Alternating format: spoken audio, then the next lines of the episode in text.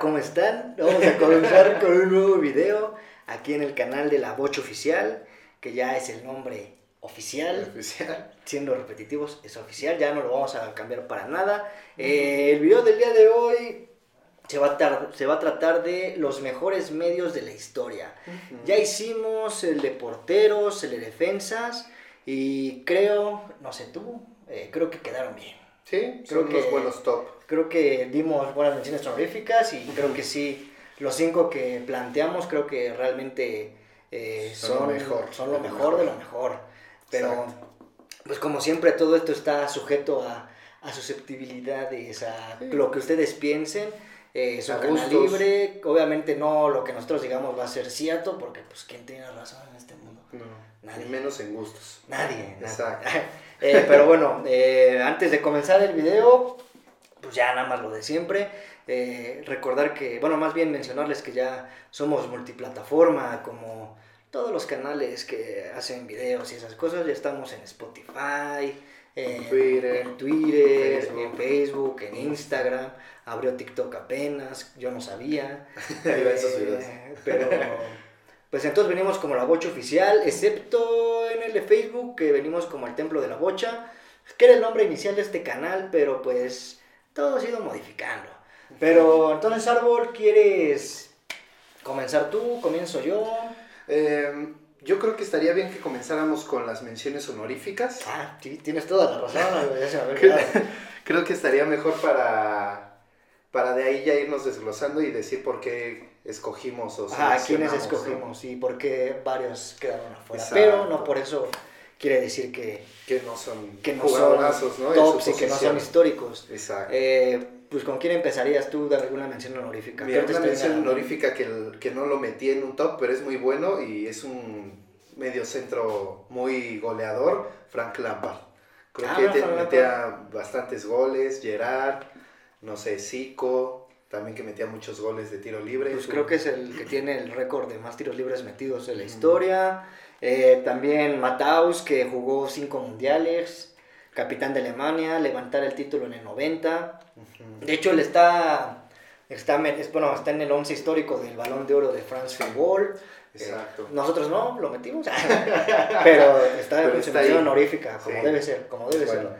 Eh, también, eh, ya si nos vamos más, más, Más este, lejos. más lejos, más atrás en la Más historia, antiguos. ir siendo más románticos, como debe ser también Exacto. el fútbol. Eh, mencionaríamos a, a Didi. El brasileño, A mi gusto, a la selección. yo no sé si lo tengas tú en tu top, pero yo no lo tengo, entonces yo menciono a Platini también como un... Sí está ahí. Sí está en tu top. Ah, bueno, para mí sería una mención honorífica. Eh, ¿Qué otros? Figo, Luis Figo. Figo, Redondo, Beckham. el 5 de Argentina, que dicen que también era eh, el Muy mejor, bueno, el mejor pero- 5 que puede haber. Busquets también. Busquets, ándale, que no lo, yo no lo tengo. ¿Quién más? Si nos vamos eh, 70s, 80s, eh, ¿quién más podría quedar? Davids, Makelele. Davids, Makelele, Vieira, mucho francés también en esa parte. Exacto. De ingleses pues ya mencionaste. Ah, ahorita tal vez se nos son varios nombres. Que los vamos Ah, a Bobby. Charlton también. Ándale. Los vamos a ir como mencionando también ahorita si nos recordamos, pero creo que son muy buenos medios que podrían estar en algún top, pero nos estamos En cualquier top, ¿no? Pero pues que aquí, Fuera, como ya lo repetimos, gustos. por, bueno, no, tal vez no por gustos, pero tal vez por lo que tú has visto de fútbol y has analizado, este, tienes tal vez unos conceptos diferentes a la Sí, mayoría de las personas. también. ¿no? Que yo tengo chico. conceptos diferentes a los tuyos, entonces puede ir variando nuestro top, no siempre va a ser el que digamos el mejor Sí, de la historia, ¿no? tal vez Cada nuestro- quien tiene su gusto, pero bueno, Mi top 5 es un poquito más de creativos hacia adelante y el tuyo va a ser más de, de toque en medio, entonces... sí, va variando, va variando esto. Eh, entonces, ¿qué pondrías en tu top Top 5? 5. Número 5. Creo que sí voy a Número sacar a- 5, árbol. Sí voy a sacar a Platini. Pondría de 5 a al fantasmita, Andrés Iniesta. ¿Por qué Andrés este, Iniesta? Ah, mira, también otros que estamos dejando fuera, creo que Cross y Modric, ahorita que hay mucho este, ahí. razón. Pero ya dijimos muchas veces. bueno, ya, este, al fantasmita, creo que por títulos es de los medios que más, más títulos tiene, fue el que, el que metió el gol de que hizo campeón España. Tenía una técnica eh, pues muy muy buena, parecía que iba en cámara lenta, pero se quitaba con mucha facilidad a los jugadores. Eh, sigue todavía en, en activo. Yo, yo creo que sí hubiera este- podido todavía seguir jugando en Barcelona, pero... Pues un añito más, si está jugando Busquets que no jugar Iniesta, ¿no? Pero este eh, es mucho un jugador como al ataque, muchas veces jugó de delantero por el lado izquierdo, pero realmente es un, un medio. En España fue, fue la. Sí, pues yo creo que la parte de Xavi, Iniesta, Xavi Alonso y Xavi Busquets, Alonso, creo que, lo creo que fue una, un medio campo ya de, de leyenda. de, de época, ¿no? Creo que Me gusta, eh, me gusta. este, se adaptaba más al medio campo que tanto al- a la delantera, porque ahorita el fútbol es mucho más explosivo. Por eso, mi 5. Mm, Me gusta, me gusta. El buen Andresito Iniesta. Mm, yo de número 5 metería... O sea, sí, así es muy difícil. Sí está complicado hacer un top 5 Siempre dices que de media. media y delantera sí ya es un poco más, más complejo. Porque sí Ujú. hay ya más jugadores. Sí. Eh, yo en 5 pondría a Zidane. Mm, ok. A Zizou. A Zizou. A. ¿Por qué? ¿Por qué Zidane? Eh, eh, desde, desde pequeño creo que fue de los primeros jugadores que vi, pero también más avanzado ya en estos años de tecnología, en que ya todo está Más a un clic. ah, Este, Vas leyendo su historia de cómo eh, padres inmigrantes, argelino, eh, rechazado en Francia muchas veces, se le juzgaba demasiado antes del Mundial de 98. Ya venía dejando destellos de magia en la Juventus, eh, un jugador que tenía siempre un pase correcto, magia en sus pies, sabía acomodarse dentro del campo, sabía dar pases ¿no? filtrados para romper defensas. Y ya después del 98 creo que sí fue su explosión, que los goles que metió, los únicos goles que metió en el Mundial fueron, Decisivo. preci- no, porque precisamente nada más fue- fueron en la final. Nada más metió dos goles y los metió en la final final. del mundo contra, contra Brasil. Y creo que hizo esperar mucho a los franceses para ese momento, pero Exacto. en el momento indicado los hizo. Ya después de eso todo cambió en su vida, en, hasta los festejos pedían que si su presidente. Sí, es que sí, le dio pues, la primera Copa del Mundo a Francia. Había ya, ya después de eso fue ya su, su inclusión unos añitos más adelante a- al Real Madrid de los Galácticos, que también fue una pieza que encajó perfectamente, eh, metiendo el gol de la final de la Champions en la que ganaron la novena, La la, novena, octava, la, la novena en el 2002. Eh, pues no hay mucho que decir más eso, que, que tenía magia en sus pies, tenía buena ubicación, tenía, visión. tenía visión de campo, eh, también podía fácil jugar como un 5 Sí. o irse a un, un 10 al ataque, o sea, tenía, tenía varias variantes. Entonces yo por eso lo pongo en un top 5, aparte de que también en el Mundial del 2006 en su último baile, como se ha venido diciendo Sí. estos últimos tiempos, eh, comandó una selección francesa hacia la final, que ya al último pues perdió la cabeza, pero pues yo creo que eso no mancha el legado que ya Zidane tiene en el Exacto. fútbol. Pero bueno, tu número 4. Me gustó, me gustó, pero me, gus- me gustó tanto que para mí es el número 4. Yo lo tengo en número 4. Este. Cuando era joven tenía mucha magia y mucha explosividad. Como tú dices, jugaba de 5 y terminaba jugando de 10. Y tenía cabello. Sacaba muy bien el balón. Este, o repartía muy bien el balón, ¿no? Tenía mucha magia, no desentonaba en, en los galácticos. Eh, es considerado como pues, de los mejores goles el que metió de la Champions. Eh, es muy. Para mí era un jugador con mucho carácter también en, en partidos importantes. Y creo que es de los mejores medios de la historia. No sé por qué no estuvo en ese top. Este. No estuvo en el France Football, ¿no? ¿Verdad? No, no estuvo. Está en el de plata. Ah, Pero, este. Pues me quedo con lo mágico que era y con la buena visión que tenía de campo. bien, bien. Me gusta. Me Ya le habías dicho más. Me gusta, que, me gusta que andas conciso, preciso en los comentarios. Nada de alargarse, como yo. Ya me quitó todo lo que quería decir. En el número Zizou, 4. pero- Ahora yo al contrario, tiene el número 4 yo pongo Iniesta. Mm, A Iniesta. ¿Por qué Iniesta? ¿Por qué Iniesta? Eh, es que. pues, eh, de 2006 Algo a. que no hayas dicho. 2006 a 2015, todo ese Barcelona, todo ese tridente que también formó con Xavi y con Messi, creo que muy pocas veces en, en la historia del fútbol se ha visto algo, algo tan dominante, algo tan, tan aplastante con los rivales, que no le prestas el balón, Que que, se ve fácil. que se ve fácil, que todo el tiempo eh, das pases de, de primera o puedes retrasar la jugada Ajá. o puedes irte adelante. O sea, Iniesta tenía todo eso.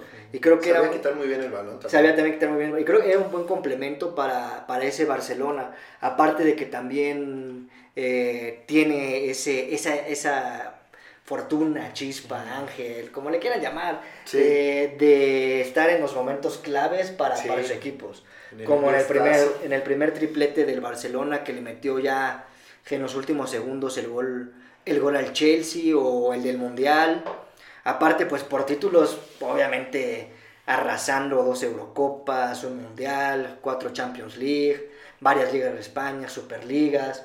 Y siempre, y siempre nominado a, a los mejores jugadores, Los de- de- mejores del jugadores. año por la FIFA. Sí se merecía algún baloncito. Sí, de que merecía algún balón de oro lo merecía. Yo creo que el 2010 pudo haber sido el suyo, pero pues también decirlo así como de consuelo, pues tiene el premio al mejor jugador de la UEFA, del ese que es como un pechito. El pechito.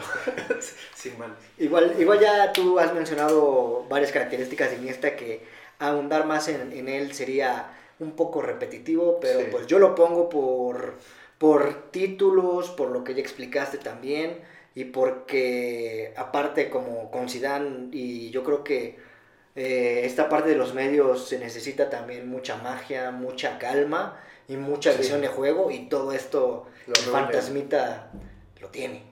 Muy bien. Aparte de que no era un, un medio muy fuerte, o sea, necesitaba la fuerza o la No, o sea, eh, para o manejar sea, un tú lo ves mediocampo. y tampoco es que parezca un jugador profesional de fútbol, ¿no? No, se ve como muy nudito, chiquito. Y también tenía pelo. y también tuvo También pelo. tuvo pelo con Zidane. Tal vez es el estrés del medio campo. Les va quitando el cabello. Puede ser. Bueno, a ver, voy con mi número 3. Este número 3 está complicado ya subiendo de nivel, pero como dijimos, el mío va a ser más como lo que proyectaban al ataque. Pero me voy con Johan Cruyff. Creo que El cruifismo. este, hizo una revolución en el fútbol y era lo mismo. Él podía ser el 5 y él sacaba el equipo. Podía estar en una banda y él iba sacando de carrilero y sacaba al, al equipo hacia adelante. Creo que era un, un- una persona que veía el fútbol diferente y creo Fútbol para- total, padre. y creo que para, para un top de medios, creo que él sería de los mejores que... No, pues inclusive hay, hay videos una en el, buena que, técnica, un- en el que él empieza, No sé. él empieza las jugadas desde la portería, o sea, literal está, o sea, el portero es el primer pase con Cruyff Sí. y ya acabando la jugada ya está rematándole al portero. rematando o, el- o esperando el contrarremate, ¿no? Es a, lo- a lo que nos referimos que sacas el balón como si fueras el 5 y terminas como el 10. Aunque Beckenbauer sí lo borró de la final del 74. Es que Beckenbauer estaba muy cabrón. También el equipo de Alemania era un poquito más, este, Más- más rudo. Más, Más rústico. sí, más cerrado, Pero, pero esa, esa naranja mecánica de Cruyff era muy buena. Y creo que él pues comandó esa, esa naranja mecánica. Entonces por eso está Cruyff en mi número 3. Y aparte como, como entrenador llevó toda esa filosofía Sí, o sea... que ya es después complementaron un Este- Guardiola, Luis Enrique. Ah, mira, Guardiola también en Ah, una sí. mención honorífica. a medias. en mi top 3, hasta ahí mi ya se viene más complejo todo. Sí, En mi top 3, yo en el número 3 meto a Xavi Hernández. ok. Xavi Hernández, pues igual, a lo mismo que Iniesta. eh, yo, yo a Xavi lo pongo un poco más adelante porque creo que sí, el apodo que tenía le quedaba bien, que era el maestro, y realmente sí era un maestro de medio campo. Él difícilmente, tiempos, ¿no? difícilmente veías que se, que se pusiera nervioso cuando el balón llegaba a él.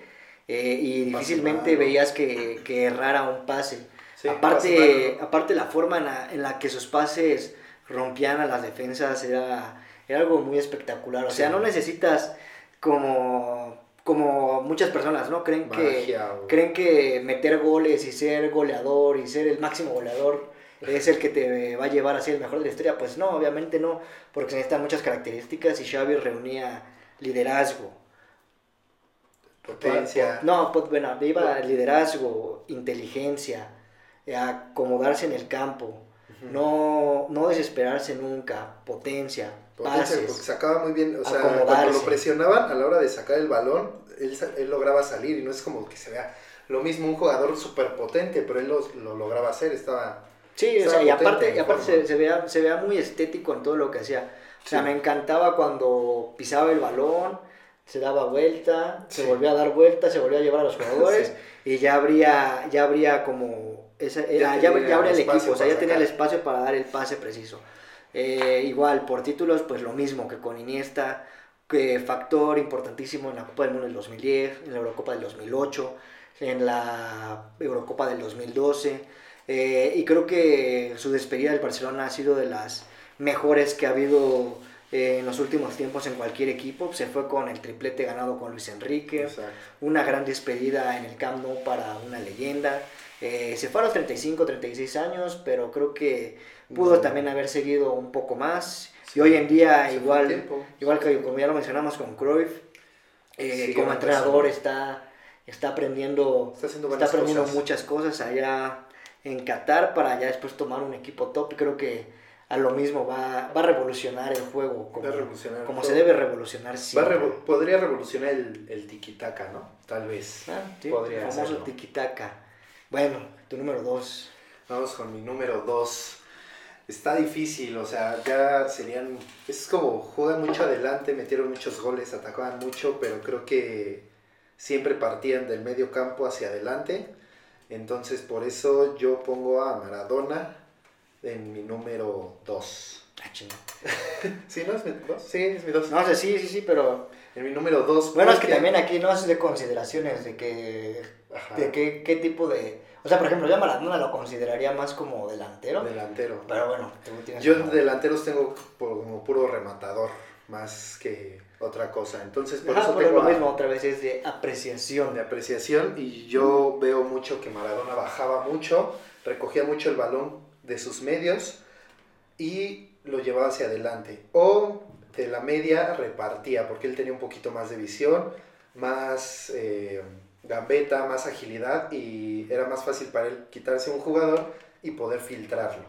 Entonces, eh, pues hay muchas cosas de decir de Maradona, ¿no? Es, es, está en un top 3 de la historia, eh, fue revolucionario para una Argentina, para ese mundial del 86, comandó a esa Argentina, eh, comandó a un Napoli que no, no pues figuraba en sí, calcio. que si Maradona hubiera seguido siendo un equipo este, eh, pues, bajo, pues, ya se cambió el nombre a ya se cambió el nombre a, a, Diego Armando Maradona, el del Napoli, este, entonces le está rematando goles con tenía este obviamente tenía una zurda exquisita, tenía magia, tenía drible, tenía carácter. Y no sé si vas viendo que en, en las características de nuestros jugadores y medio campo la mayoría son bajitos, o sea, no pasan del 1.75. Exacto, no es, no es, como un, este... Por eso también yo creo que los veo ahí en ese, en un, en un medio campo. Sí, Zidane creo que es el más alto que voy a mencionar. Sí, creo que no sé qué tan alto está. Pues creo que ahí se va, no, creo que Zidane es el más alto. ¿Vas a poner pues Zidane en uno? Nada, ya lo dije. Ah, sí. este... Ya, güey. Esa sí es una sorpresa. Eh, tengo muchas como palabras para Maradona, pero ya todos ustedes lo saben, pero es mi top 2. Yo, en mi top 2, y creo que el árbol se va a enfurecer y va, va a sacar gritos y va, va a decir que por qué. Yo en el número 2 pongo a Messi. Ok. A Messi. ¿Por qué a Messi en el número 2? Eh, sí es difícil tal vez acomodarlo en, en un esquema, porque como puede ser delantero, también puede ser medio, puede ser extremo, puede ser 10, medio, ajá, 10, o sea, está en todos lados también como Cruyff. Pero, diferencia de Cruyff, yo le pongo siempre su asterisco a Messi porque eh, siempre me ha, me ha, me ha dolido que... Me ha fallado. No, no, no, no, no, me ha dolido que, que lo único que, que, le, que le falta es, es liderazgo, porque con liderazgo podría dominar el mundo, como, o sea, como ya lo ha hecho, pero podría haber sido más dominante, porque si vemos sus estadísticas son brutales. Y de Messi, pues creo que está de más, este, de hablar tanto de él, porque ahorita seguramente lo tienen uno, y él pues podrá este, explayarse más con esto. A Messi lo pongo en el 2 también por títulos, por magia, por todo lo que ha brindado dentro de un terreno de juego. Aparte, sí, o sea, de 2008 a, a 2015 fue sumamente brutal todo lo que hacía, goles, asistencias, eh, estar en los mejores eventos, o sea, o sea, en las finales, pues. Sí, en todos los... Que no las pudo ganar lamentablemente por circunstancias o por... Por equipo, por fallos, por, por todo lo que se dice de él, ¿no? Pero... Pero bueno, yo lo pongo en mi número 2 y no digo más de él porque Árbol podrá eh, explayarse y decir por qué es el 1 y ahí va. Ok. sí, sí lo tengo en, en mi top 1. Para mí es este lo mismo. En sus primeros años, cuando era mucho más joven, recogía el balón en el círculo del campo y se iba hasta adelante. O le daba, lo recuperaba y filtraba balones a un Henry, a un Neto, a un David Villa, a un Pedro. Cuando era un, o sea, pasó de ser un 5 a un falso 9, a 10. Entonces creo que es muy completo para estar él en el medio campo. Lo que sería el asterisco que no tiene el carácter.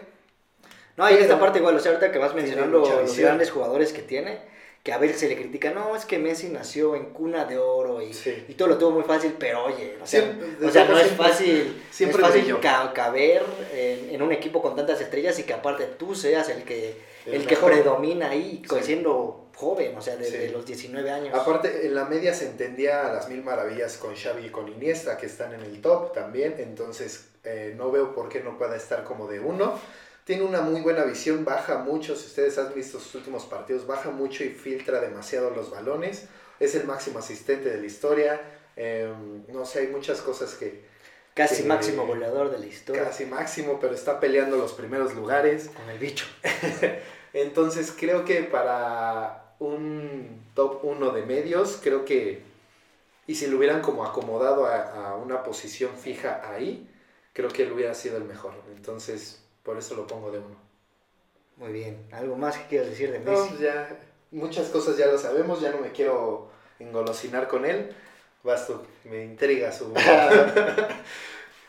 el uno, y creo que la mayoría de mi top ha sido eh, ADN Blaugrana. Uh Cruyff no lo podría poner tanto como ADN Blaugrana, o sea, sí, pero también viene de esa escuela holandesa. Y del Ajax. Y del Ajax, que es de las mejores canteras que hay en Europa y en el mundo. Y por eso que es mi número uno. ¿Por qué número uno? Porque para todo esto, para que alguien entre número uno, y que igual que Messi, ¿no? O sea, como se dice por ahí, máximo respeto para Messi. Pero para mí Cruyff eh, revolucionó todavía más el juego que lo pudo haber revolucionado cualquiera de los cuatro que ya mencioné. Tricampeón con el Ajax de la Champions League, pasar al Barcelona, empezar a ganar ligas, construir un fútbol total con la selección holandesa, visión de campo, abarcar realmente todo el terreno de juego, lo podías ver abajo, lo podías ver al lado izquierdo, por el lado derecho, arriba, metiendo sí, manejaba las dos piernas. Qué golazos metía también. También defendía bien, o sea, no, no este, desentonaba en a la hora de defender, ¿no? De quitar balones. Pero también un revolucionario del juego, como entrenador, su visión de, su visión de juego siempre a atacar.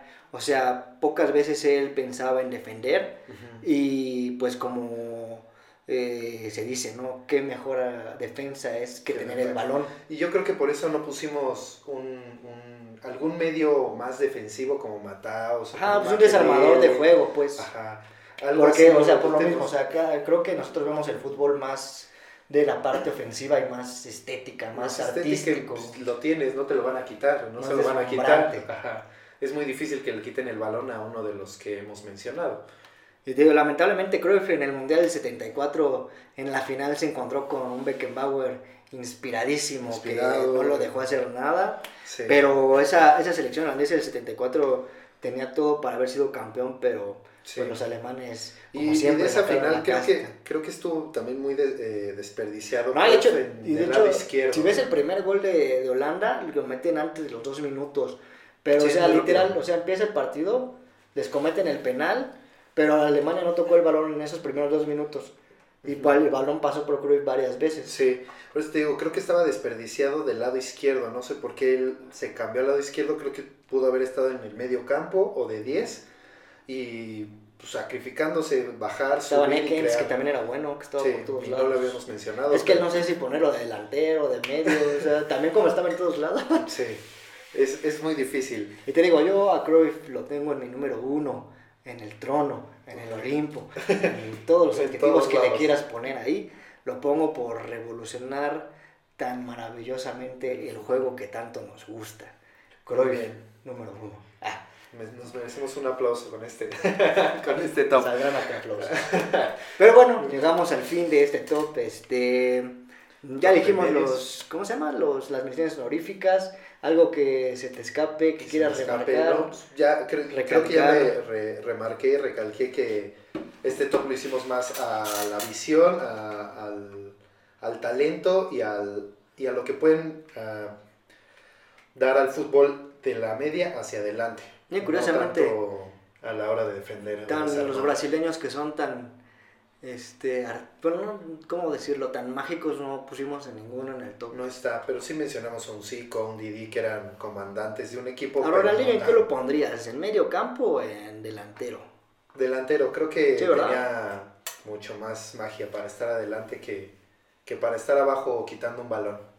Bueno pero ya este, para no Sería hacerlo más largo pues todo ya, por este por capítulo. este video ya saben aquí redes sociales redes sociales, oficial, manita arriba, nombre oficial ya ya nada de cambios manita arriba, por suscríbanse, compártanos.